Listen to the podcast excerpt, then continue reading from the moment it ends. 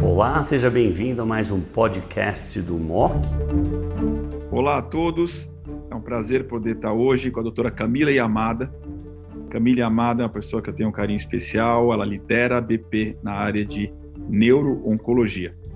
E ninguém melhor para falar para a gente hoje sobre os trabalhos mais importantes da ESMO 2022 de neuro-onco. Camila, bem-vinda. Estamos esperando, como sempre, uma ótima apresentação. Obrigada pelo convite.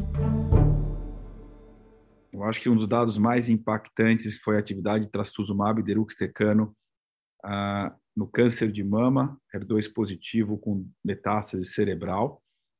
Eu, eu tive uma paciente recentemente, havia falado três linhas e ficou quase dois anos com a medicação ah, em controle completo da doença.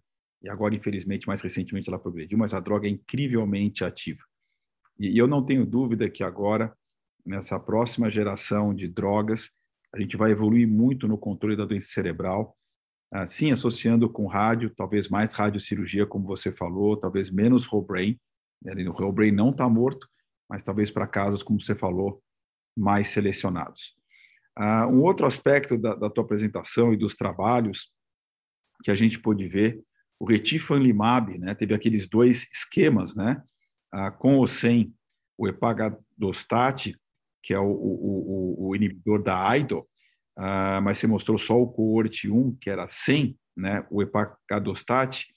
Ah, os dados de resposta, eles são interessantes, mas quando a gente olha a sobrevida, os dados não são animadores, na minha opinião, e eles são comparáveis com estudos de fase 3, que a população ainda é menos selecionada do que um pequeno fase 2. A minha impressão lidando com, com tumores primários, sistema nervoso central, é que os inibidores uh, do checkpoint eles são muito, muito pouco eficazes nesse cenário. A gente não sabe muito bem se tem alguma relação com a penetrabilidade, se tem um efeito corticoide, se a resistência primária do tumor, mas são raríssimos casos que a gente percebe com alguma resposta aos inibidores do checkpoint, seja do PD1, PDL1 ou uh, do CTL4. E os dados que você mostrou do Paxalicib são dados interessantes, mas outra vez eu vejo com um pouco ainda de cautela, um estudo muito pequeno, 30 pacientes. Acho que, obviamente, isso vai ter que caminhar para um estudo, obviamente, maior para avaliar o efeito dessa droga.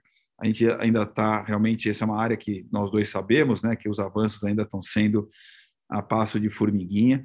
Algumas drogas-alvos estão sendo avaliadas, e acho que a esperança agora é, é tentar encontrar talvez não novas drogas, mas novos alvos, eu diria, para tentar uh, ter um impacto maior nos tumores primários cerebrais e particularmente no GBM. Uh, ah, queria te agradecer, excelente apresentação, incrível resumo uh, dessa ESMO 2022. A gente espera, a gente fala isso todo ano, que a gente tenha alguma coisa, além das metas cerebrais, que eu acho que é a que nós estamos mais evoluindo, nos tumores primários mais pré-changes. Obrigadíssimo.